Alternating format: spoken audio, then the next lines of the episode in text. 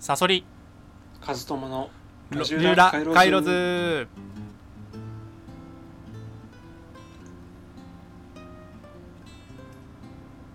このラジオはストーリーテラーを自称するストーリー研究家赤いサソリと大学で哲学を専攻していたブロガー本業編集者の和友さんの2人でお送りします。エンタメ作品やさまざまな論点についてお互い意見を交換し合って思考を深めていくそんなラジオになっております。毎週土曜日のですね、えーこの時間は話したいことを話すテーマトーク会です、えー今回のトークテーマを和友さんお願いします。はい。えーっとですねサソリさんあの桜坂46桜坂。はいはいはいはい、うん。つまりあの危なかった。欅坂のやつね。はい。そう囲碁の欅坂。はいはいはいはい、だよね。名前が変わって。そうだね。うん。桜坂、同じそう。21角という噂の。ああそうなんだ。そう。も全くそういうなんか深掘りとかはしてないうん。人間なんだけど、うん。その YouTube プレミアムに私入ってんだよね。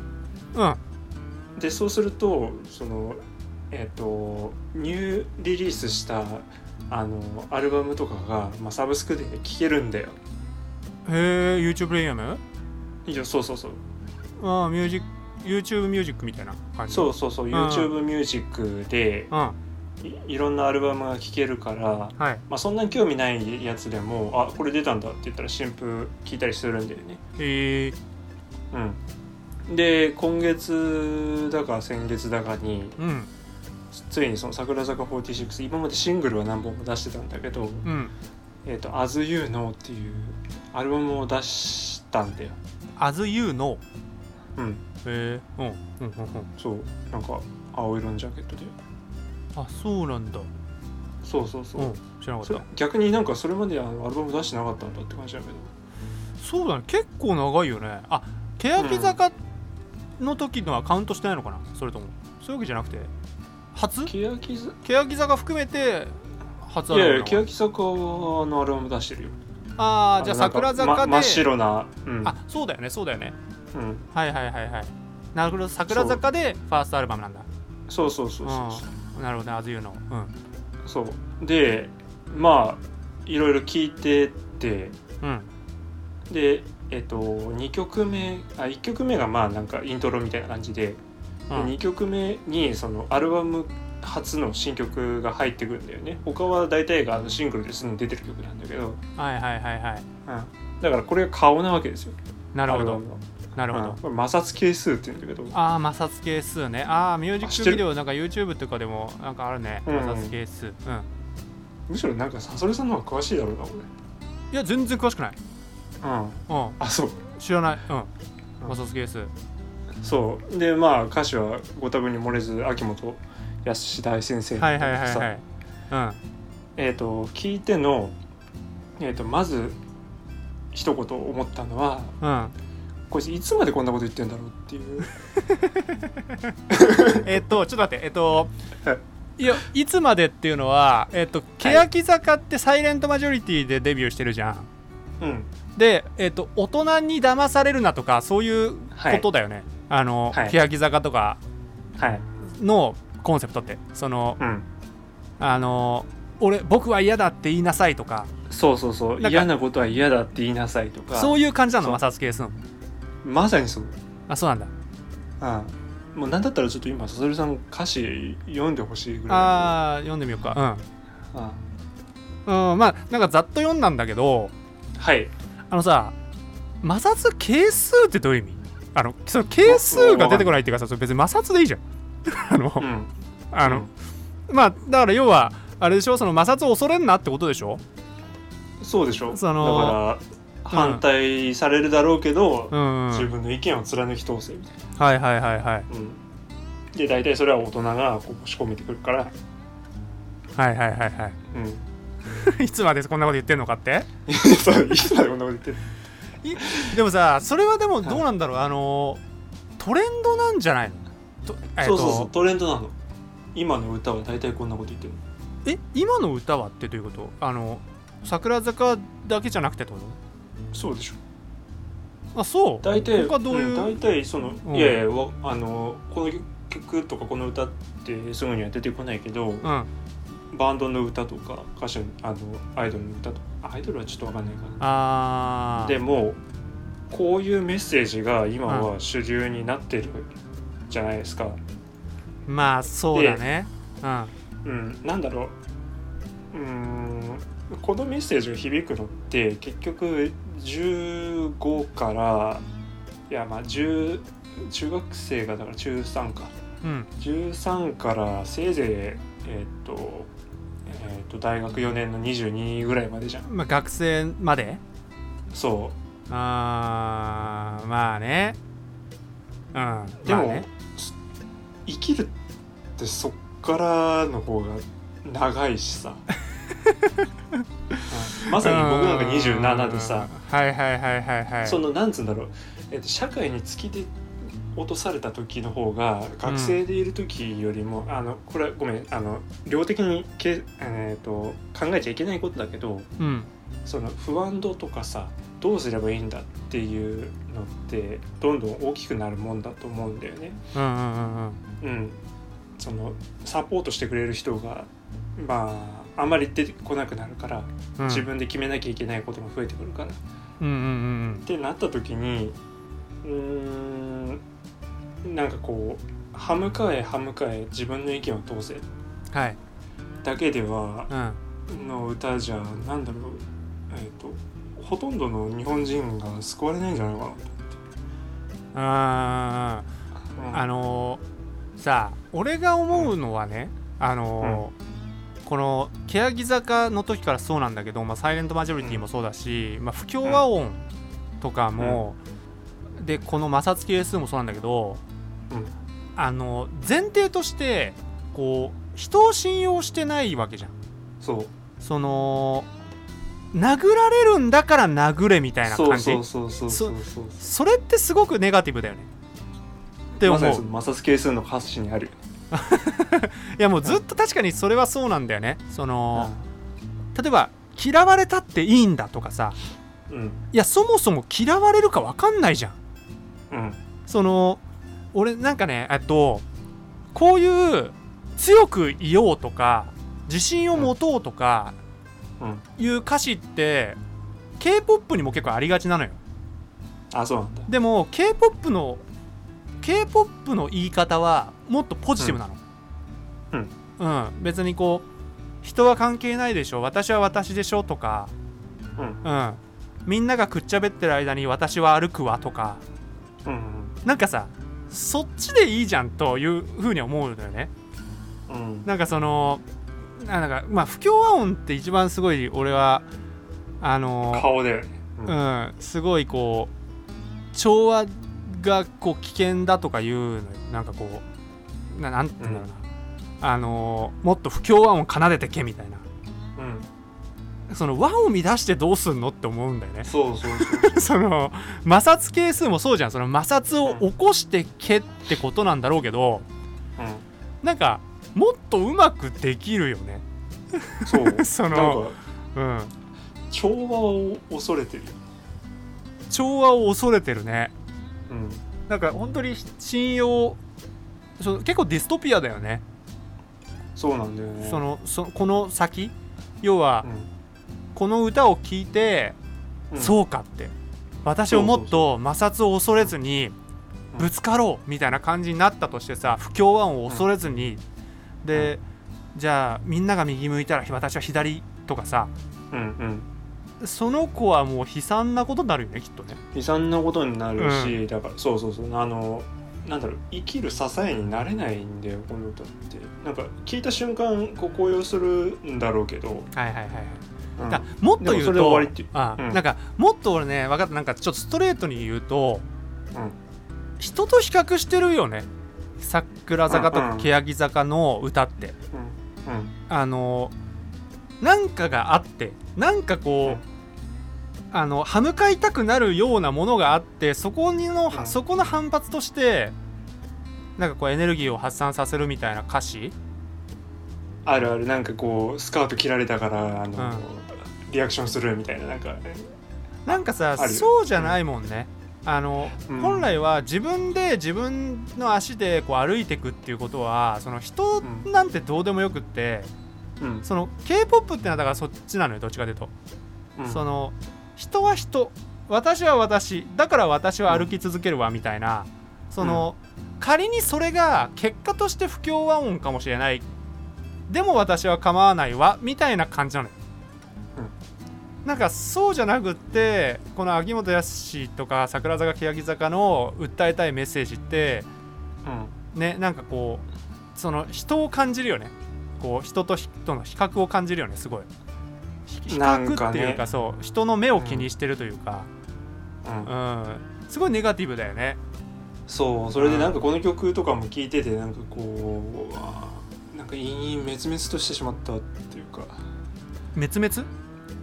いやもうなんかこう鬱っぽくなった。へえ ああこれじゃダメだろうみたいな。これじゃダメだね。あうんなんかもうちょっとこうさ責任って なんかまあすごいあのーそうだよな。でも責ー任をなんかそういうねもうちょっとこと言うとうん。こうなんかこう若者がいやそういうこと言うから大人はダメなんだみたいなこと言うのかもしれないけどでもやっぱね尾崎とか偉いのはうん。ごめんすごい飛躍しちゃうんだけどうん。うん、やっぱあの人は10代でそういうこう桜坂みたいな秋元康みたいな歌を結構歌っててさうん。大人への反抗みたいうんうんうんな、うん、のを結構歌ってたんだけども20代二十歳過ぎて、うん。あのスランプになっちゃうんだよ。それは今言った話っていうのが尾崎はもう分かってたからなんだけどね、はいはいはいはい。そのこれじゃあ意味ねえじゃん。と俺これからどんどん大人になっていくしはい。そういう時に反発するだけだったらダメだなっていうことで、歌が歌えなくなっちゃうんだよね。ああなるほどね。そうそれであのなんかい薬物とかやって捕まったりもするんだけど、うんうんうんうんその根本っていうのはその犯行だけじゃ何も生まれないっていうこと。確かに確かに。いやほんとそう。ほんとそうなんだよなあのーうん。それねなんかね左翼がね現代日本左翼がねぶち当たるってる壁というかうん。えっと安倍晋三が亡くなってさ亡くなったわけなんだけど、その安倍のことをだからそう散々批判したりとかうん。その安倍は死ねばいいとか。うん。例えばねそのアンチ、えっと政治で言ったらアンチ自民アンチ安倍をやってれば、なんかこう地位とか立場とかが守れてたわけよ。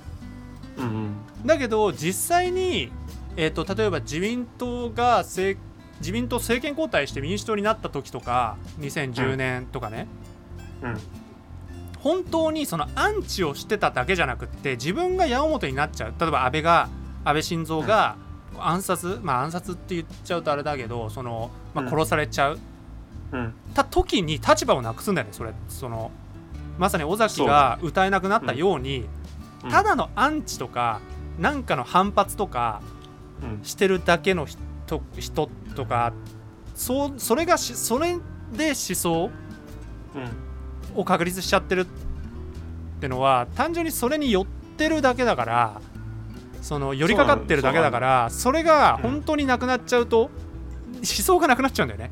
うん。うんでこう結局尾崎っていうのはその後にいろいろ悩んだけどもうん。まあその子供ができて家庭ができて。うん。それでまあその私生活は結局変わらずズタボロだったんだけども、うん。どうにかしてそのうーんリアクションじゃなくてアクション。うん。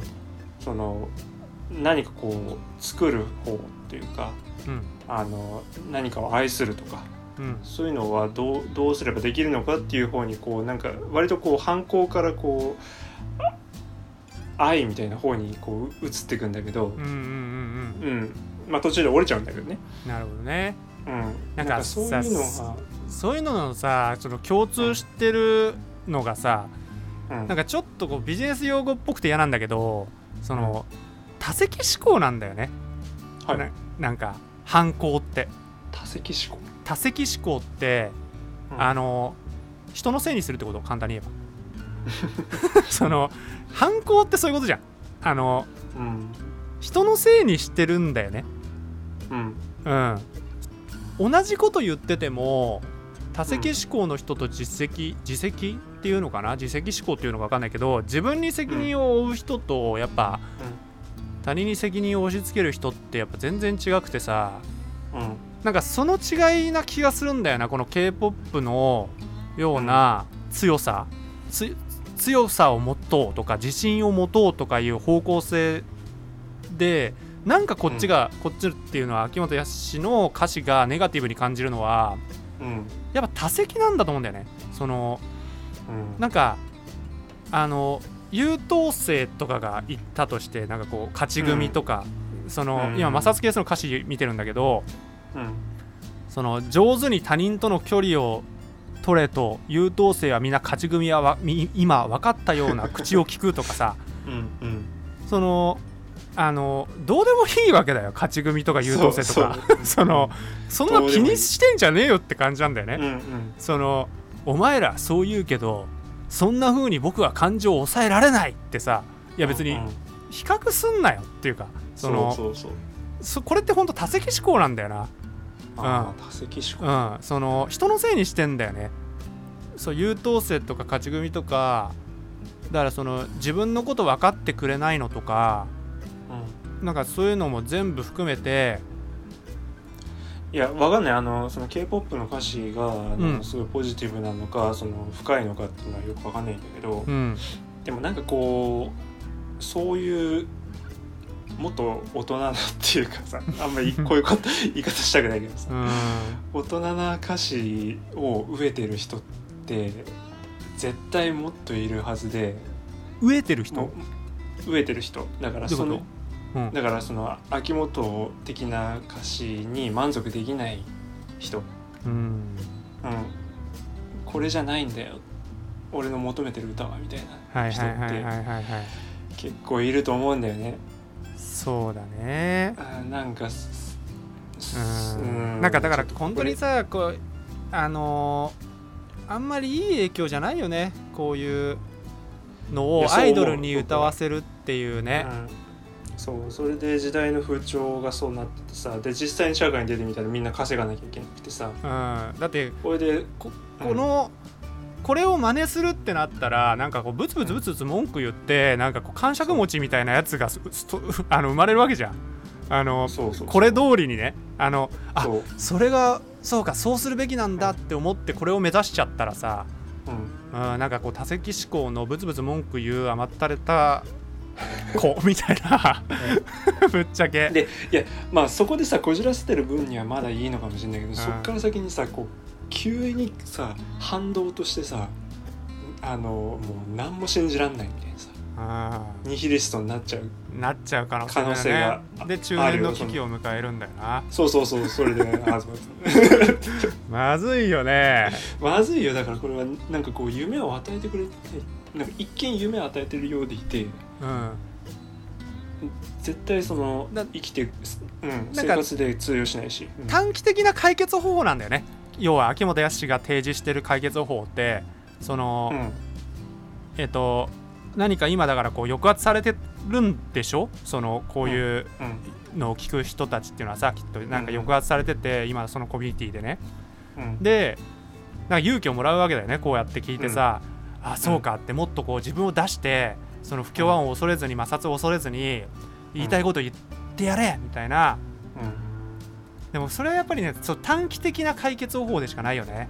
やっぱり現実それをやったらうん。うんあのそう短期的には「ふうや言ってやったぜ気持ちいい」ってなるかもしれないけど その単純に省かれる未来が待ってるから。うん そのだ無責任なんだよこれって。あの長期的に見たらただただだからその孤独に行くだけじゃん。でまさに27クラブっていう話を昔してたけどさはいはいはい。そう孤独に行ってさどんどんどんどんそうもう戻ってこれなくなっちゃってさ27歳ぐらいで限界迎えちゃう、うん。うん、でまあ自殺まではいかなくともなんかこう自信喪失しちゃったりとかさ、ニヒリストになったりとかね。なんかそう結局でその我慢するしかないとかさ、うん、その諦めるっていう形で抵抗が終わっちゃう、うん。うん、なんか本当に無責任だなと思っちゃうよね。長期的に見てない。なんか綺麗にまとめてくださったけど。そうそうまさにまさにそういうことを言いたかった。そういうことでしょ、うん、そういやわかそれるすげえなんかこうイライラしちゃって。わかる俺もね不協和音っていうのをさ踊ったのよ。俺学生の時にさ。踊ったのよ。ちょっとご語弊があるけどさそのあの文化系サークルのそのそうそうそうそう。集まりのでその一応委員長やってたからそさんが、うん、あのビデオにっったけ？そうだからなんかそのその総会みたいなのが始まる時のオープニング映像を、うん。うんまあ撮ろうってなってでその時になんかこう、まあ、文化系サークルの中にはね広告研究会とかそういうねあのうん。広告を研究するような人たちとかがじゃあミュージックビデオを撮ろうということでその当時うん。流行ってた不協和音っていうね、うん。あの曲を、うん。だ俺は一応委員長リーダーだったから平手友梨奈うん。のポジションで踊ったわけよ。う ん そうそでそうその時にやっぱり、とミュージックビデオで「僕は嫌だ」っていうシーンがあるのね。はい。うん、でやっぱり俺はちょっとそういうそういうところちゃんとこうやりたい人だからちゃんと歌詞を勉強して、どういう思いがあるのかとかすごい勉強してさ僕は嫌だにどういう思いを込めればいいのかとかさうんちゃんとそうやって向き合った結果うん。なんだこれって思ったんだよね。この不協和音。なんなんて無責任な歌なんだろうって。てか正直俺もそのサイレントマジョリティとか不協和音とかごめんあのにわかで申し訳ないんだけど、ん。いい曲だと思ったんですよ出た時は。あーメロディーとかはってこと？メロディーとかもそうだしなんか歌詞もあ言ってることも？ああそそうう23回見た時はうん、あああそうなんだなみたいな。あー。だからだだでもさ確かにだから短期的にはやっぱ救ってくれるよね確かに。なんかこそうそう気持うちいい。よ良さそうだよね。気持ちいいよね。う、うん。そうなんだよね。でもこれねあのーえっと「レッド・イット・ゴー」ってあるじゃん。はい。はいはい「ありのままの」ってさ。